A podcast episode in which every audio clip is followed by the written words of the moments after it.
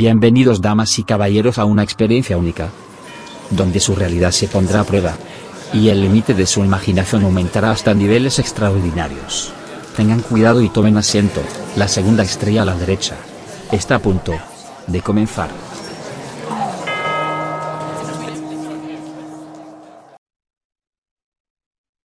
Hola a todos, buenas tardes, buenos días, buenas noches, estimados oyentes, allá de donde nos estén escuchando en su, en su zona horaria.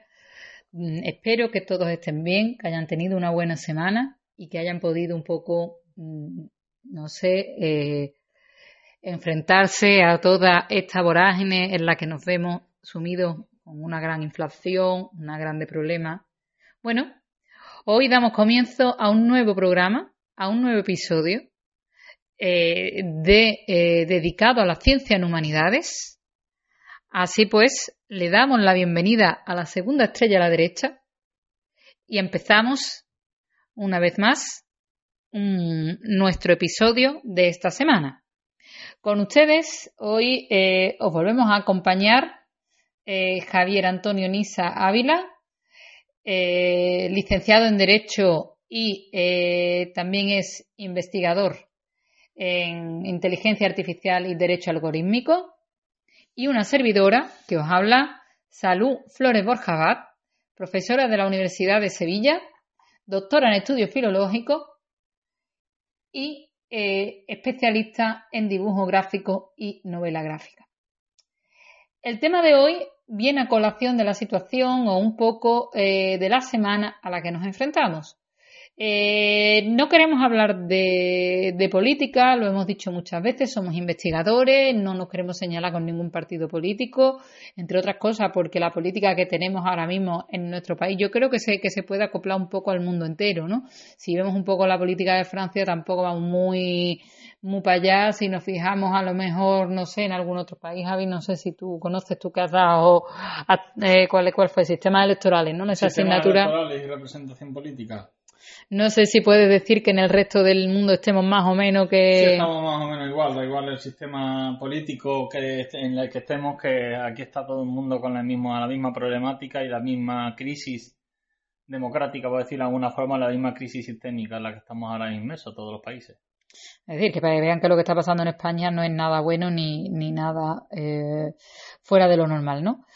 No obstante, eh, coincidiendo que esta semana, el jueves, nos encontramos con el Día de la Hispanidad, el 12 de octubre, eh, queremos dedicarle el programa a ello. Bueno, el 12 de octubre, pero también no nos olvidemos que es el cumpleaños que hemos fechado en nuestras eh, redes sociales el día 13 de octubre. No es porque sea viernes 13 y estemos en Halloween y nos guste Halloween, que, hablaremos de ello más adelante, sino porque está fechado 13 de octubre del 88, porque fue el primer Nobel que se dio de literatura árabe, a Najib Mahfouz. En un principio decirles que íbamos a dedicar el programa a Najib Mahfouz, pero es que es tan extenso, tan extenso, tan extenso, que hemos decidido hablar de, otro tema y hablar eh, de Najib Mahfouz en otro momento, dedicándoselo un poco a la literatura árabe, ¿no? También podemos eh, hacer una comparativa cuando lleguemos al debate, ¿no? En el sentido de, Najib Mahfouz con, lo que vamos a hablar. Pero creo que eh, Najib Mahfouz se merece, no solo por el Nobel, sino por toda su obra literaria, se merece bastante, eh, bastante en su contexto y en su obra literaria y en todo en general. Eh, bueno, dicho esto, como he dicho, vamos a hablar del Día de la Hispanidad, el 12 de octubre, eh, que muchos de ustedes harán puente, muchos de ustedes estarán eh, pasándolo en otro lugar o, simplemente en casa. y es también un día en el que todos los políticos se cuelgan la medalla, ¿no? A ver quién es más español. y es más, eh, también hay mucha gente en el Día de la Hispanidad en el cual tacha a otro de no ser español o, de ser de extremista o de la extrema derecha. Cosa que jamás entenderé, puesto que creo que se puede votar a quien te dé la gana y no por eso identificar eh, la bandera, el himno o cualquier símbolo de nuestra nación eh, con algún determinado partido político como estamos viendo actualmente. Además, Siempre digo lo mismo, yo he tenido la suerte de conocer Estados Unidos, de vivir en Estados Unidos y a mí me llama la atención cómo sean del partido político que sean, los americanos defienden su bandera a capa y espada. Lo mismo ocurre en China. Yo me acuerdo que viendo a Disneyland Hong Kong, puedo contar como anécdota, en, eh, en uno de los espectáculos que se llamaba God de Mickey, cuando llegaba a la parte de Mulan, la bandera de China que se desplegaba era brutal. Y no solo eso, sino también cómo la gente eh, la aplaudía y, eh, digamos que llamaba la atención, ¿no? Eso no era una bandera. Eso era un banderón de inmenso. Y tenemos que tener en cuenta que Hong Kong no es China. A ver, es China, pero no es China, que tiene un régimen especial y ellos tienen su bandera que estaba también en todos lados. Ocupaba todo el escenario. El escenario. A lo ancho, a lo largo y a lo alto. exactamente. O sea, una de muchísimos metros. efectivamente. Entonces, lo que estoy diciendo, el tema de la bandera es algo que a mí me llama la atención en España, como ese rechazo, que en el momento que, que haces alusión a la bandera de tu país, un poco como que ya te tachan de 20.000 historias, cosas que no entiendo eh, de verdad, sinceramente. Por eso he dicho, no me quiero meter en política, pero sí quería comentarlo porque yo no me identifico con ningún partido político.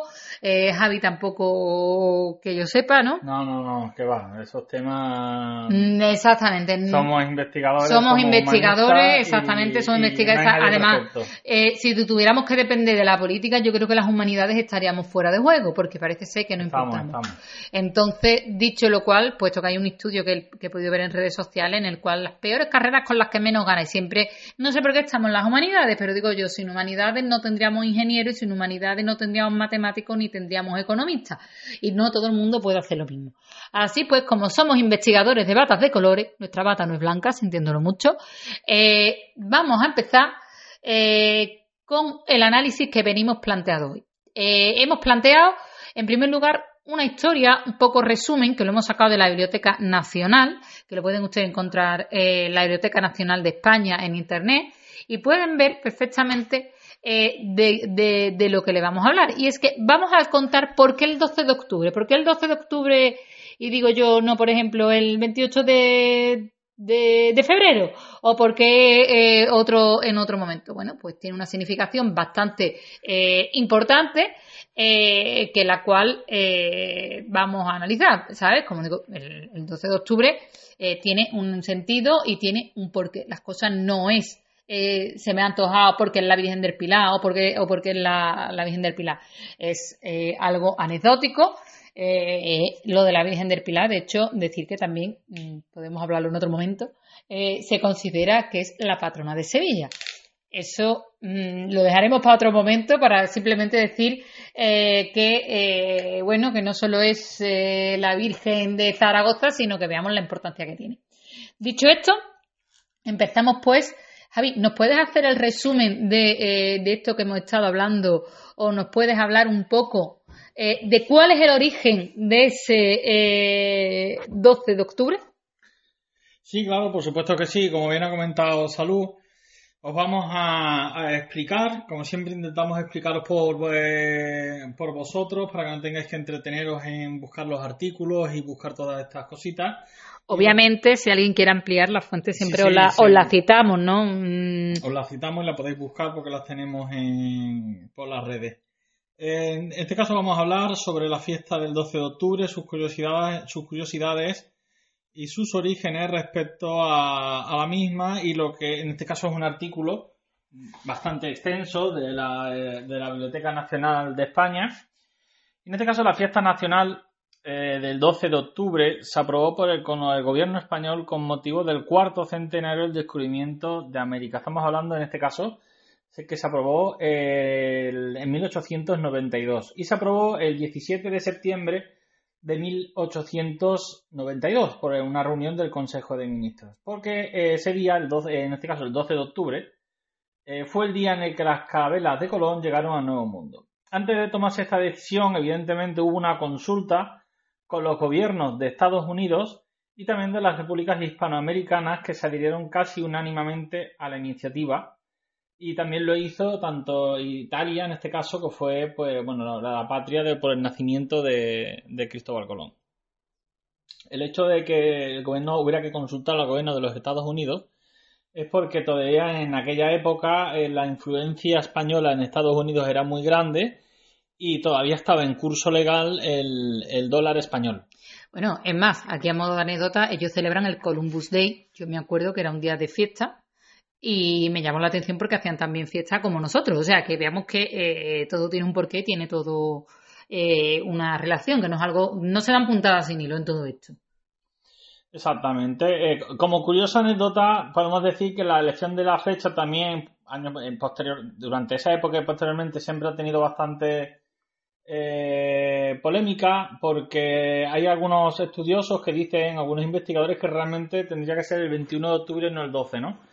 En este caso por motivo de la reforma del Papa Gregorio XIII, por la resta de calendario, los días del calendario que se hizo en 1582 con el, cambio, un pequeño ajuste de calendario que hubo en el, calendario gregoriano.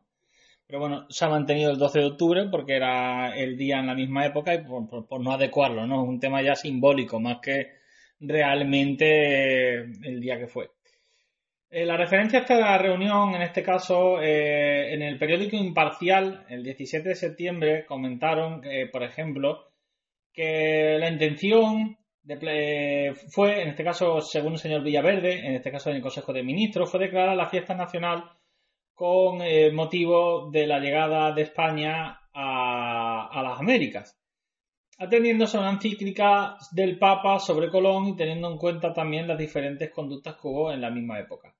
Un gran número de repúblicas hispanoamericanas siguió el ejemplo español y de forma independiente a nosotros, en este caso estamos hablando de aquellas que ya no eran colonia española, evidentemente en la época, declararon también el 12 de octubre de forma simultánea el mismo día como fiesta nacional en sus respectivos países estando entonces todavía Cuba, Puerto Rico y Filipinas como colonias españolas en las que evidentemente pues también se, se, aprobó. Estamos hablando fuera de Cuba, Filipinas y Puerto Rico. Es decir, en el resto que eran nuestras, pues ya eran, se convirtieron en independientes por diferentes circunstancias, que en algún momento hemos hablado también a lo largo de los episodios. En Madrid se programaron diversos actos para festejar la fecha, los edificios públicos y las casas exhibían colgaduras y adornos, lo cual se ha ido perdiendo, porque eran colgaduras y adornos también de, entre, entre, entre aguas, ¿no? Entre, entre continentes. Y había pues hasta 17 bandas de música recorriendo la ciudad durante todo el día y festejando, y era una fiesta realmente que se festejaba hasta con eh, cañonazos del ejército, y en fin, era una cosa bastante curiosa, ¿no? En ese mes, en, Granada, se inauguró un, monumento en bronce por Mariano eh, Benjure en el que se escenificaba el encuentro de Isabel I con, católica con Colón. Un monumento que a día de hoy es muy, muy conocido en, Granada como el Bidet. Eso es una, una curiosidad que en otro, en otro episodio lo, lo podremos ver. Eh, también en este caso eh, se intentó, pero no se pudo llevar a cabo, realizar un monumento eh, en el que participaron en Madrid, el Banco de España, diferentes entidades, en el que tendrían intención de ser un monumento icónico de una esfera de más de 300 metros de altura y que tenía que ser más grande que la Torre Eiffel, con un barco encima, pero al final no se pudo llevar a cabo. Pero es un, es un proyecto que se presupuestó y se invirtió dinero en él y al final por diferentes circunstancias no se pudo llevar a cabo porque eran 700 metros en recorrido circular y no se ubicó en ningún sitio eh, exacto. De todas formas, podéis ver diferentes recreaciones si las buscáis, buscáis por internet. Tiene el mismo Biblioteca Nacional de España en la que se puede ver los, diseños de cómo hubiera quedado el proyecto. En 1913 ya damos un salto. La Unión Iberoamericana una organización que pretendía eh, reforzar vínculos con España y Repúblicas Americanas, promovió lo que se llamó eh, eh, la fiesta de la raza para celebrar el 12 de octubre. En este caso indicaban ellos, y justifica la decisión, en la que indicaban que no era una banalidad, sino que no era la celebración total de una victoria sobre un pueblo o sobre otro, sino que era una, el homenaje a una efeméride en la que era la paz debería ser la que debía promulgar y el cariño fraternal que había a los dos, ambos, a los dos lados del Atlántico y entre todos los, pueblos, en los que se consideraban que éramos como, como hermanos. Luego, eh, más adelante nos encontramos, por ejemplo, que en 1917, en 1918, la fiesta nacional pasó por una época eh, algo curiosa, ¿no? Más que nada fue por la gripe, que sucedió en aquellos años y que dio un poco deslucida. Y eh, se puede ver tanto diferentes caricaturas aquí las puedes comentar, la puede comentar Salu, por ejemplo. Sí, un poco podemos ver, eh, pero vemos a un señor que está en la cama con una eh, con un calendario que pone 12 de octubre de 1918 y pone vaya una fiesta, va la mujer que le está llevando el plato de comida, parece ser una sopa, eh, y abajo leemos, pero ¿y la raza? Dice y contesta, con la gripe, ¿no? Mostrando que, bueno, que mm, aunque es fiesta, eh, todo esto lo hemos vivido con el COVID recientemente, ¿no? Yo creo que es algo que no, eh, que no nos pilla de sorpresa, ¿no? De, bueno, pues estaba en cama y, y demás, ¿no? Un poco el sentido es ese, ¿no? De mostrar la, la necesidad de, bueno, que a pesar de, de, lo que ha pasado, de que estamos en una fiesta, eh, bueno, nadie es inmune a la gripe y bueno, vaya una fiesta, efectivamente, vaya la fiesta de que está todo el mundo enfermo y, y bueno, en esa época también hubo confinamiento y yo creo que ahora con lo del COVID hemos visto imágenes de la época de la gente que le ponían mascarilla hasta los gatos, ¿no? Sí, sí, hasta los gatos. Que me llamaba la atención a los gatitos con la, con la mascarilla puesta, por lo tanto. Y se dejan. Exactamente, esto es un poco cómico, ¿vale? Está un poco, provoca un poco la risa. Eh, podemos ver también que el, dibujo utiliza sobre todo lo que son las curvas, no vemos cosas jeráticas, sino que un poco para arrancar humor eh, ante la situación que se estaría viviendo, ¿no? Un poco como hicieron otros caricaturistas aquí con la pandemia, ¿no? Yo en este momento nombro eh, aquí en la pandemia que hemos sufrido nosotros del COVID a Miki Duarte, que tienen hasta un, hasta un libro dedicado a ello, el cual tuve la oportunidad de participar y creo que cuanto menos interesante, ¿no? Incluso podemos encontrar algún paralelismo, si me apuráis, con algunas de las caricaturas de, de este par de, de caricaturistas. Mm, bueno, sí, ¿y qué más nos puedes decir sobre si continuamos, por ejemplo, ahora vamos a hablar sobre Miguel de Unamuno, que luego volveremos a hablar de él más adelante. En este caso, porque el 12 de octubre de 1922 en la Universidad de Salamanca, en un acto celebrado en su Paraninfo, eh, habló y dijo unas palabras sobre este, de, sobre este caso, sobre el 12 de octubre, que os voy a leer textualmente, que son cinco o seis líneas. Cito textualmente. Raza en sentido espiritual es algo que se está haciendo siempre, que no está hecho y si hay algo central hay que buscar. Tenemos que decir que raza es la lengua, que es sangre del espíritu. Esta definición es bastante más determinable que la de la sangre que corre por el cuerpo hay algo muy peligroso en lo de hablar de nación madre y nación hija. Mejor será hablar de naciones hermanas. Miguel de Unamuno. Bueno, esto yo creo que lo podemos aplicar a hoy en día con todo el jaleo que tenemos montado aquí en nuestro país, señores. Totalmente. Eh, bueno, Unamuno, ahora hablaremos de él, pero es que yo, Unamuno, so, hay que decirlo que yo soy muy fan de, de, de, de Unamuno, sí, si podemos decirlo en plan espontáneo. No he leído, yo he leído a Unamuno y creo que es un gran autor y creo que tendría que estudiarse más, más allá de, de las cuatro cosas que se estudian. Exacto. Eh, luego, en este caso, por ejemplo, en la guerra de Marruecos quedó un poquito deslucida porque hubo un desfile militar, en fin, diferentes circunstancias.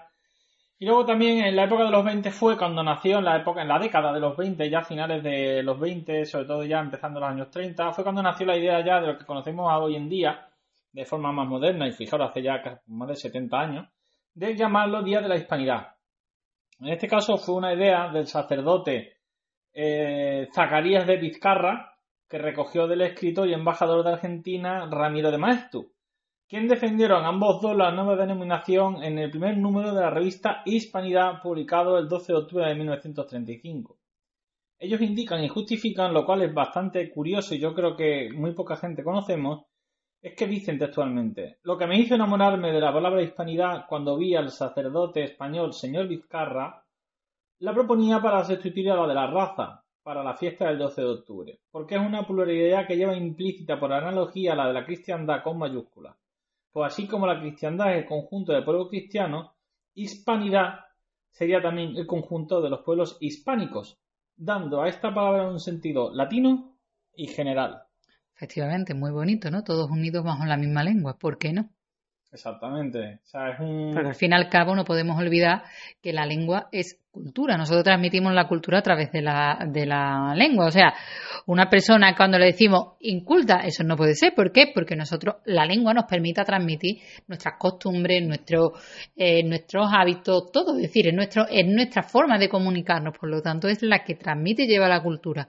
Creo que la definición, bajo mi punto de vista, es preciosa, es preciosa y da en el clavo, ¿no? De que todos estamos bajo un mismo manto, ¿no? En este caso es el español y debemos dar gracias por ello, ¿no? Porque somos un montón de hablantes de esta lengua y bueno, nos permite compartir culturas, variantes y diferentes eh, formas. Y no por decir hablo castellano, porque yo siempre lo he dicho en otros en otros episodios, lo he comentado, yo no hablo un mal castellano sino un perfecto andaluz, porque yo hablo mi variante o mi dialecto, por decirlo de alguna manera, porque yo soy de las que lo reivindico como dialecto, y hablo la variante de aquí de donde soy, de Sevilla. Y bueno, ¿qué más nos puedes decir? Pues hablando de mantos, como has comentado, resulta que aquí nos indican que en aquella misma época se estableció que al igual que en España la Virgen del Pilar era la Virgen que representaba el Día de la Hispanidad o el 12 de octubre, en la zona de Latinoamérica sería y es la Virgen de Guadalupe porque ellos desde hacía ya muchos años la consideraban la reina de la Hispanidad y como la Virgen que hermanaba a, los dos, a las dos orillas. Eh, luego, en este caso, comentar que en 1935 hay una foto que podréis ver en el enlace que colocaremos del artículo en el diario ahora, del desfile del 12 de octubre de 1935, que fue un desfile muy, fue un desfile muy especial porque agrupó a 8.500 hombres entre unidades de la Guardia Civil, carabineros, seguridad y asalto. ¿Por qué? Porque fue el primer desfile militar de, en este caso, del famoso Día de la Hispanidad o el Día de la Patrona del Pilar, que es el Día de la Patrona de la Guardia Civil y de diferentes cuerpos de seguridad del Estado en España. Y fue el primer, el, primer en este caso, desfile que eh, también fue eh, de forma paralela con un, diferentes eh, desfiles no de ámbito militar, pero que sí se celebraron en Argentina, en este caso en, en Buenos Aires. En España eh, ya fue, en este caso, el 12 de octubre de 1987 cuando se proclamó como fiesta nacional de España.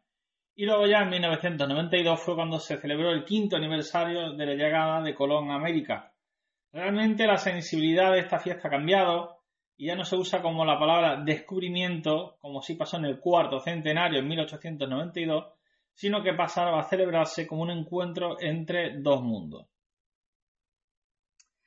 Bueno, pues hasta aquí podemos ver un poco el origen de este Día de la Hispanidad, que nadie se crea que es algo fortuito ni que nadie se lo antojó. Vamos a poner 12 de octubre, hay que descubrimos América. Bueno, sí, tiene que ver descubrimiento de América, sí señor, pero tiene un poquito más, ¿no? La cosa está un poquito más, más elaborada, por decirlo de algún modo. No podemos verlo como algo de, aislado.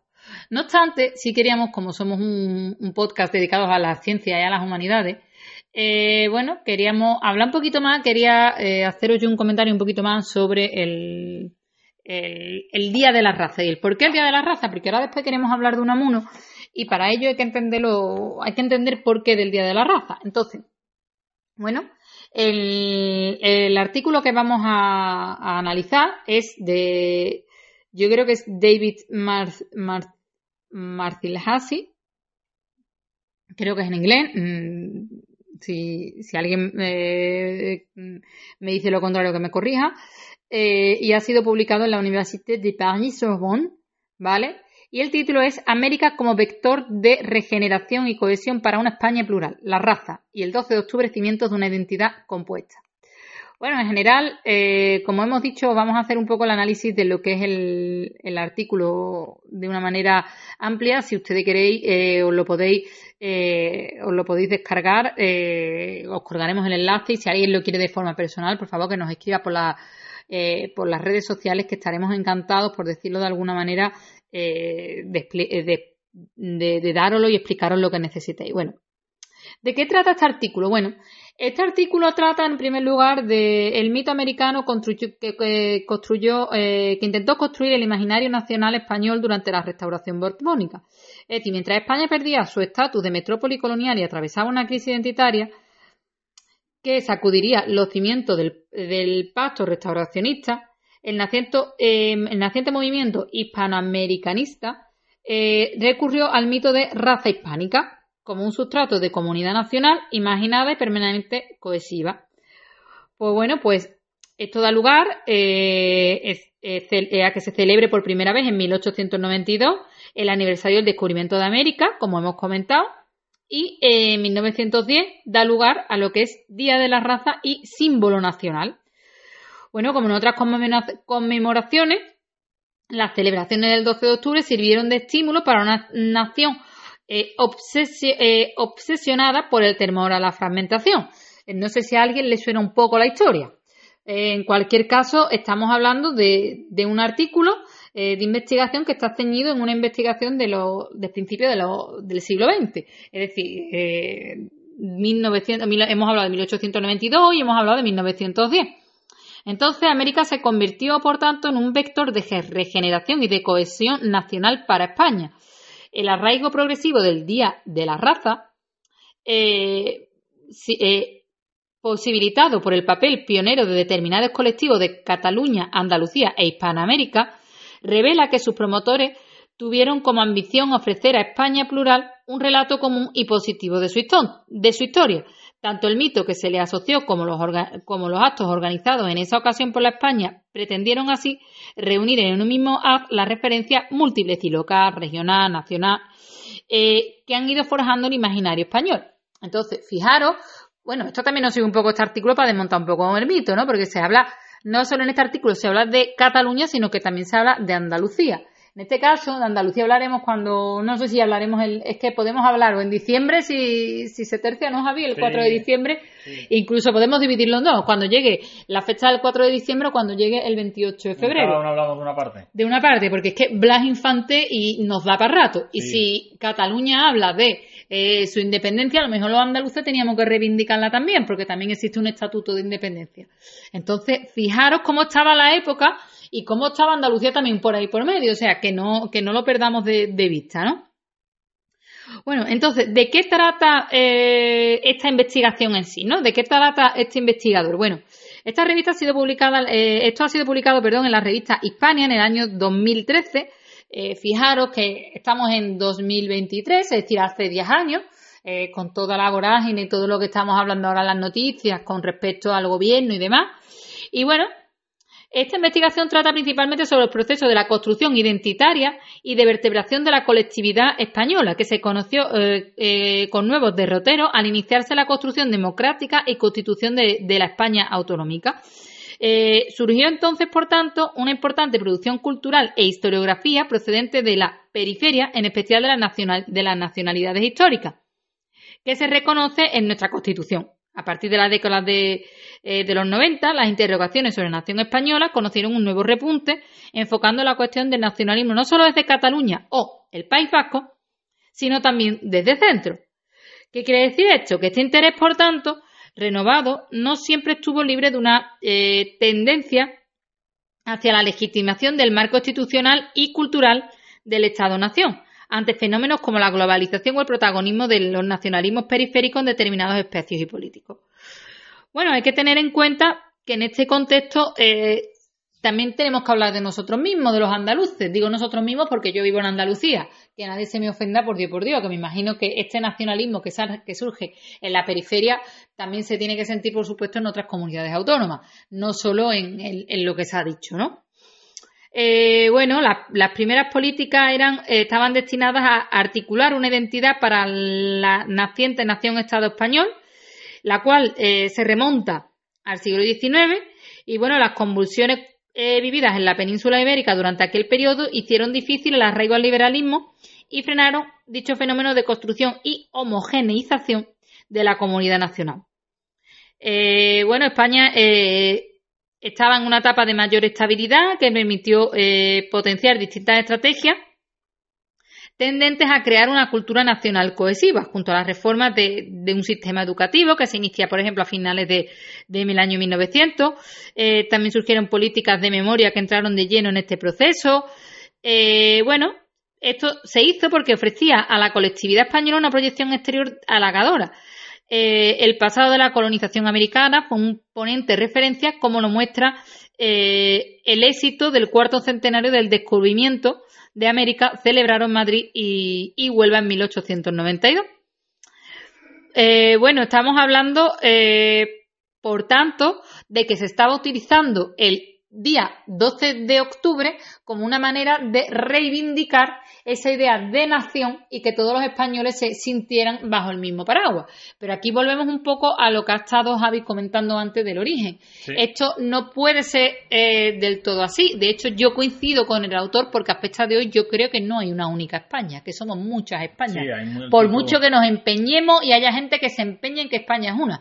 Eh, yo creo que no. Esto, como lo dice, yo reivindico lo que dice la Constitución española, que fue una constitución de. Esto también para todos los todos los, escuchantes que tenemos de diferentes países. Fue una constitución muy compleja de hacer, porque había muchas. Hubo muchas renuncias por parte de todas las, zonas y las ideologías que había en ese momento, porque veníamos de una dictadura, había todavía mucha gente republicana, había partidos que habían estado prohibidos.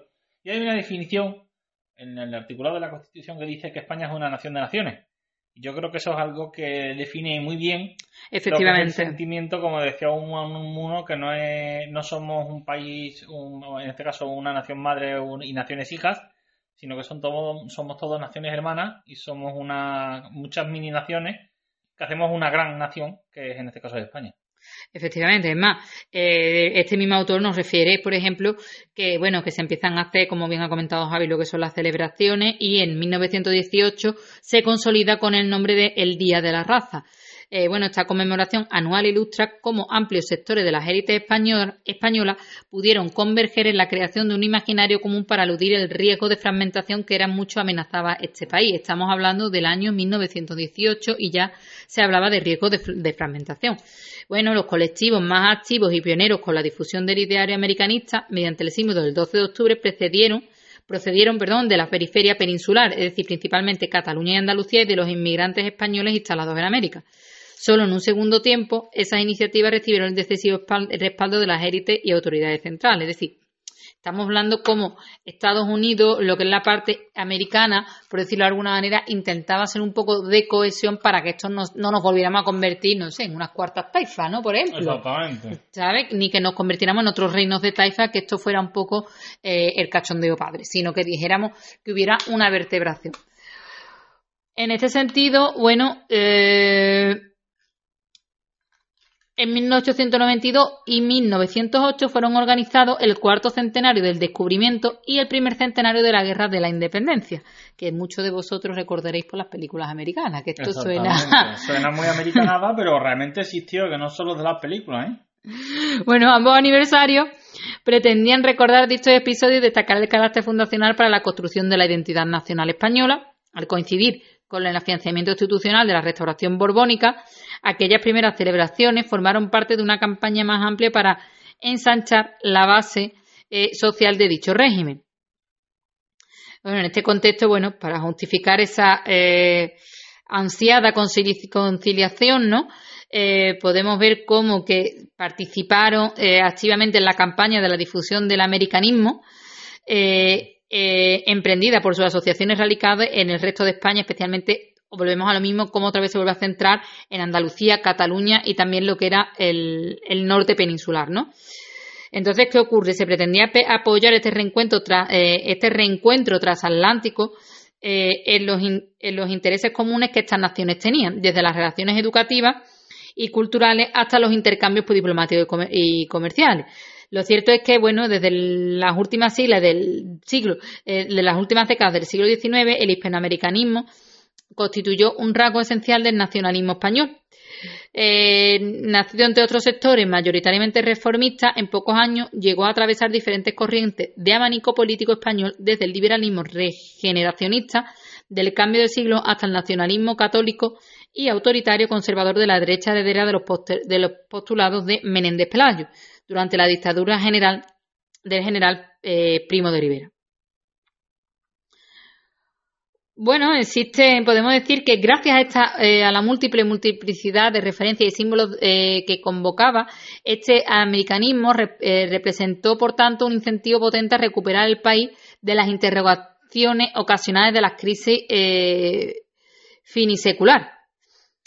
¿Qué quiere decir esto? Bueno, que estábamos hablando de que existía una crisis de, separación y digamos que Estados Unidos en parte o, este afán americanismo y, este, y esta ayuda de la que había hablado antes en, la, en, el resumen de la historia contribuyó eh, de algún modo a poder, eh, bueno, poder hacer ese conjunto en el cual se, se identificara un día donde todos nos metiéramos bajo el mismo eh, paraguas. y pudiéramos celebrar el Día de la Hispanidad. Por otro lado, podemos decir que eh, lo constitutivamente lo nacional supone la relación de la comunidad con lo no nacional, sea este interior o exterior. En la medida en la que el americanismo basa su proyecto de reconstrucción de España en la relación con América, la autorrepresentación colectiva que esta corriente supone postula un desvío por este continente para definir lo español.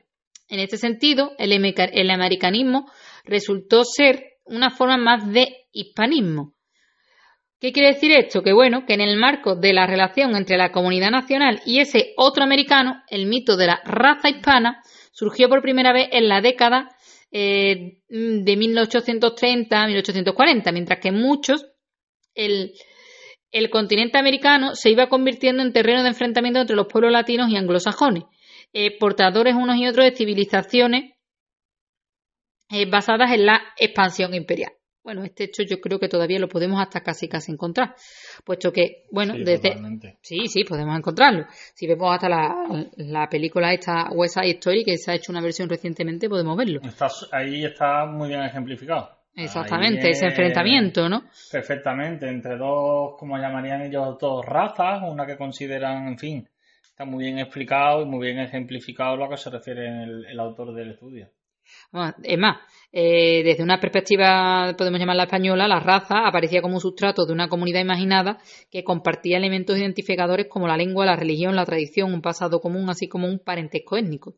Al respecto, la categoría racial eh, pronto se autonomizó a la estricta referencia física para abarcar elementos culturales y sería utilizada de este modo durante décadas para organizar las percepciones de la relación entre los diferentes pueblos del mundo. Bueno, es lo que estamos diciendo, ¿no? Todos somos hispanos, los españoles, o sea, no es español y paraguayo, o sea, somos españoles, somos paraguayos, somos uruguayos, pero todos somos hispanos, somos una gran hermandad, una gran comunidad. Efectivamente, somos una, mm, bueno, podemos hablar de eso, de una gran comunidad que estamos bajo, eh, bajo un mismo paraguas, como hemos dicho, que es la lengua española, ¿no? Bueno, podemos, a modo de hecho, el, este autor, por ejemplo, señala eh, dentro del artículo que merecería la pena leerlo con atención, eh, bueno, apoyándose en los escritos eh, del empresario catalán Federico Raola, Badía Malagrida concluía con la visión de una nueva España, que de cierto modo enlazaba la reivindicación de una España grande que acababa de formular el, liga, el líder de la Liga Regionalista. Paso a leer textualmente lo que dice estos, documentos. Creo sinceramente que el sentimiento hispánico en América está destinado a ser el coeficiente común de todos los nacionalismos, el aglutinante de, de todos ellos en una superior homogeneidad espiritual que acaso responda al concepto de, su, de antes aludido. Dentro de, este, de, esta concepción, que culmina como símbolo de la España grande, se armonizan todas las tendencias y todos los matices, desde la fecunda célula del regionalismo catalán hasta las más amplias irradiaciones de la supernacionalidad iberoamericana. Como hemos dicho, esa necesidad de estar todo, decirlo de algún modo, bajo el mismo eh, paraguas. Por tanto, bueno, existe eh, entre 1892 y los años 1930 la fiesta del 12 de octubre, fecha del descubrimiento de América, constituyó la fragua de un nacionalismo español basado en diferentes círculos identitarios que se conjugaron para fabricar una nacionalidad compuesta. El desarrollo de las conmemoraciones de este día eh, se apoderó de la sociedad española desde el cambio de siglo y como emblema de toda empresa colonizadora protagonizada por España, el 12 de octubre se convirtió a partir de la década de 1910 en uno de los principales núcleos de la acción nacionalizadora difundiéndose por la península eh, ibérica gracias a la, iniciativa de la propia sociedad. Entonces, fijaros un poco, yo aquí no quiero ser pájaro de mal agüero, como eh, hoy por hoy mm, los grupos más extremistas se intentan un poco apropiar de esta fecha para reivindicar el ideal español y la situación de yo soy más español que nadie. Como he dicho al principio de la presentación, no sé tú cómo lo ves, Javi. Sí, yo lo veo exactamente igual que tú, o sea, realmente eh, es exactamente eso. Por tanto, podemos decir que este 12 de octubre tiene como objetivo enseñar la identidad nacional española y se difundió partiendo de una afirmación territorial local y regional, por decirlo de algún modo. Sí, claro, partió de, una, de un tema geográfico, literalmente, de que éramos un imperio porque teníamos unos territorios que se colonizaron, que realmente partió de esa unidad, como comentaba, como comenta el autor, de esa unidad de ese mismo sentimiento, lengua, cultura, tradiciones, y de seguir evolucionando hasta, hasta un día de una, de una gran hermandad. Efectivamente. Es que tras leer este artículo podemos ver cómo la historia, no solo podemos corroborar, corroborar la historia que nos ha estado contando eh, Javi al principio, sino también cómo América tuvo o Estados Unidos tuvo un papel fundamental para crear este día y cómo surge también como elemento identitario. Es decir, el elemento identitario de España ante un, momento de fragmentación, que no es nada más y nada menos en parte lo que podemos estar viviendo o lo que dicen los políticos que estamos viviendo ahora mismo, ¿sabes? Porque yo siempre digo que las cosas hay, que tomarlas con, con pinza. Sí. De hecho, volviendo a Unamuno, eh, podemos decir que, eh, bueno, eh, Javi ha leído lo que es la necesidad de hablar de, de, la lengua como elemento clave o como elemento necesario o en el momento que Unamuno definió el término raza, ¿vale? Que creo que también es necesario tenerlo en cuenta, puesto que estamos hablando de uno de los grandes escritores españoles también es necesario eh, que tengamos un poco en cuenta este señor y me gustaría hacer alusión, ya que estamos celebrando el Día de la Hispanidad, al el famoso día de, de que Unamuno prácticamente lo condenaron. Eh, no sé, eh, ahora se ha recuperado recientemente en el año 2019 con la película Mientras dure la guerra. Exactamente, de Alejandro Amenábar. Exactamente, de Alejandro Amenábar. Entonces, un poco para, para poder Mm, bueno, yo creo que los dos hemos visto la película. Me imagino que muchos de nuestros oyentes también la habrán, la habrán visto. Si no, por favor, véanla. Exactamente. Entonces, nosotros hemos recurrido a, un autor eh, español que también ha publicado en la revista eh, Hispania, Luis Álvarez Castro, Johns Hopkins University Press, eh, que bueno, que hace una review, por decirlo de alguna manera, al mientras dure la, la guerra, a la película esta de Amenábar sí es verdad que él habla de la película y nos cuenta el argumento y nos habla un poco de todo. Hombre, dentro, por decirlo de algún modo, podemos decir que, bueno, que sí, que, la, que hace un buen análisis y una buena review, pero yo incitaría y animaría a todos los oyentes que la vieran. Sobre todo el discurso final de Unamuno, donde dice la famosa frase que todo, mm, yo ya la conocía obviamente porque soy filóloga eh, y he tenido la oportunidad de leer a, a Unamuno, que es venceréis, pero no convencéis, convenceréis, porque convencer significa persuadir. Y hacía un poco la crítica a, ese viva la muerte que hacía Millán Astray y la Legión en el momento. En, aquello, en aquel momento que era lo que enaltecía a las masas y como una especie de grito de guerra y de hermandad entre el bando fascista. Exactamente, pero él decía y señalaba que vencer no significa convencer. Y todo hay que señalar también que es que Unamuno precisamente, mm, el, señor digamos que no se quedaba callado mucho rato.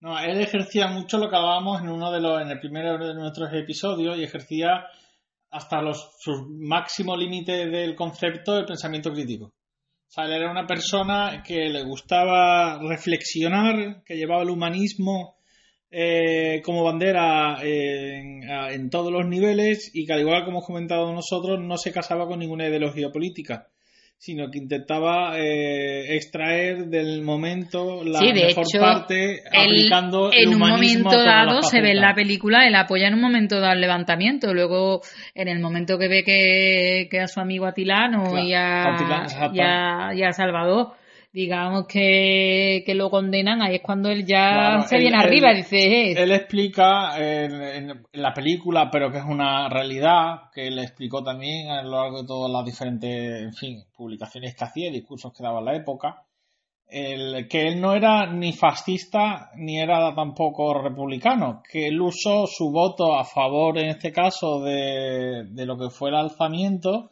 como una medida desde un punto de vista humanístico de corrección hacia algunas desviaciones políticas y de poder que estaba teniendo la República, porque consideraba que la República Española era una era, era el futuro eh, eh, coherente desde un punto de vista humanístico, pero que necesitaba medidas correctoras. Y que ahora mismo la única medida correctora era eh, eficiente era esa. Lo que pasa es que se fue de las manos y él mismo, en ese famoso discurso, como bien dice Salu, que venceréis, pero no convenceréis, porque convencer significa persuadir.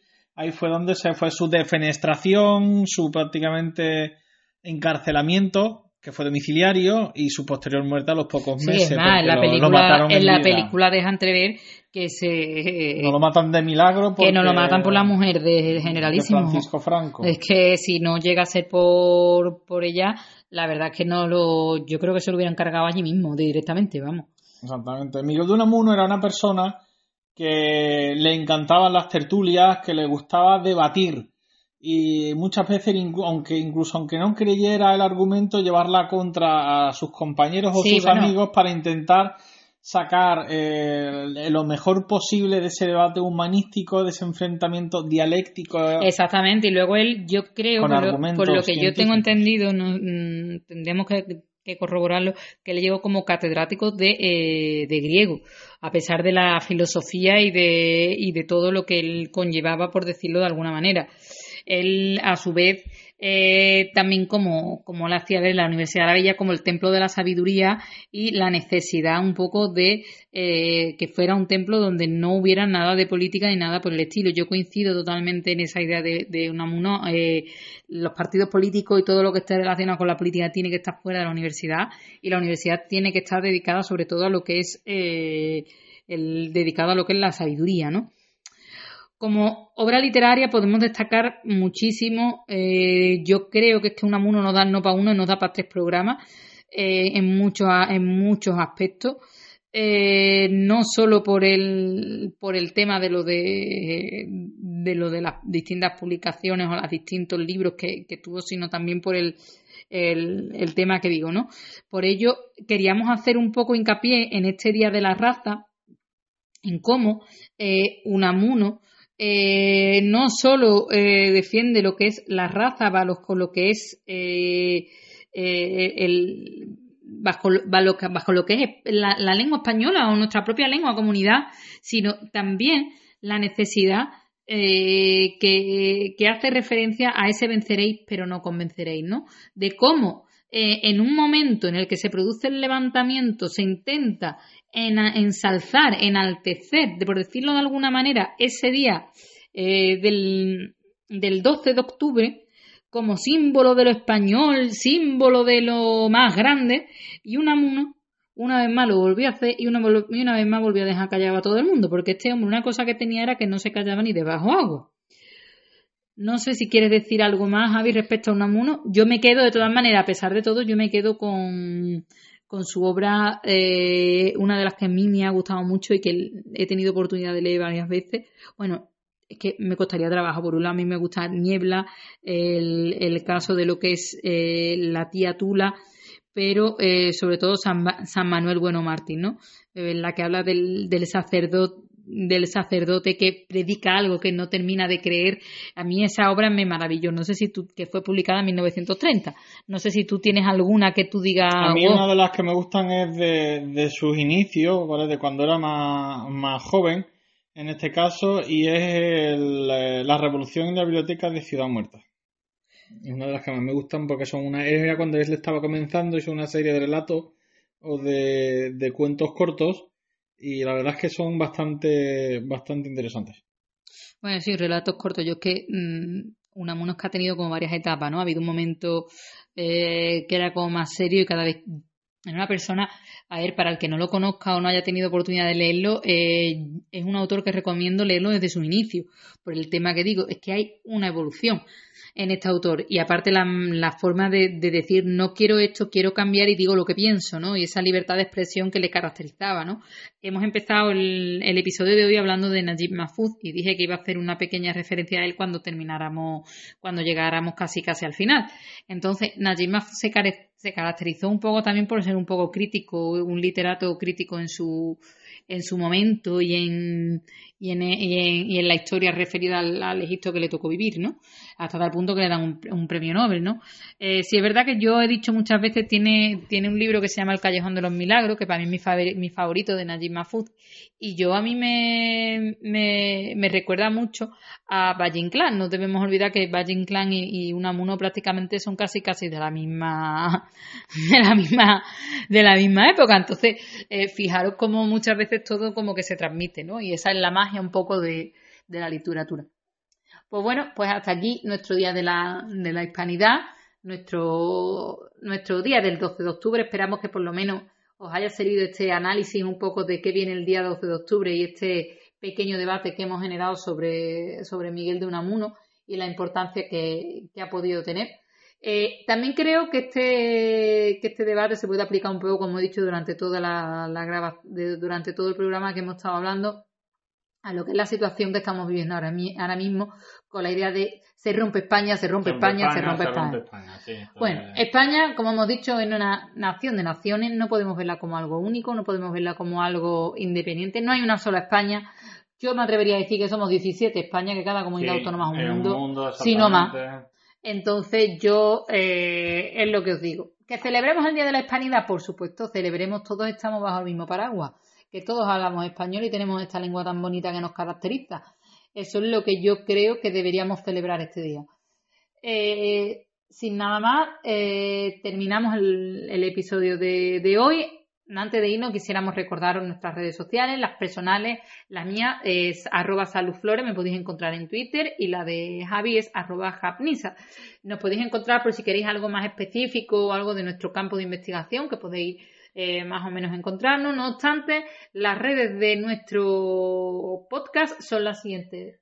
Tanto en Twitter, en Instagram eh, y podcast estrella, tanto en Twitter como en Instagram, arroba podcast estrella. Y en este caso, en LinkedIn también tenemos un grupo. Creado en LinkedIn una página que es podcast la segunda estrella a la derecha, nos podéis encontrar y en nuestro correo electrónico podcastsegundaestrella.gmail.com. Repito, podcastsegundaestrella.gmail.com. Eh, antes de irnos, recordaros que si tenéis que decirnos algún tema o queréis sugerir cualquier cosa, estamos abiertos a ello. Decimos si algún investigador nos está escuchando y quiere participar o quiere hablar de algo, pues encantados nosotros de, de darle gusto. Eh, sin nada más, eh, nosotros nos vamos y os esperamos en la segunda estrella a la derecha. Hasta pronto.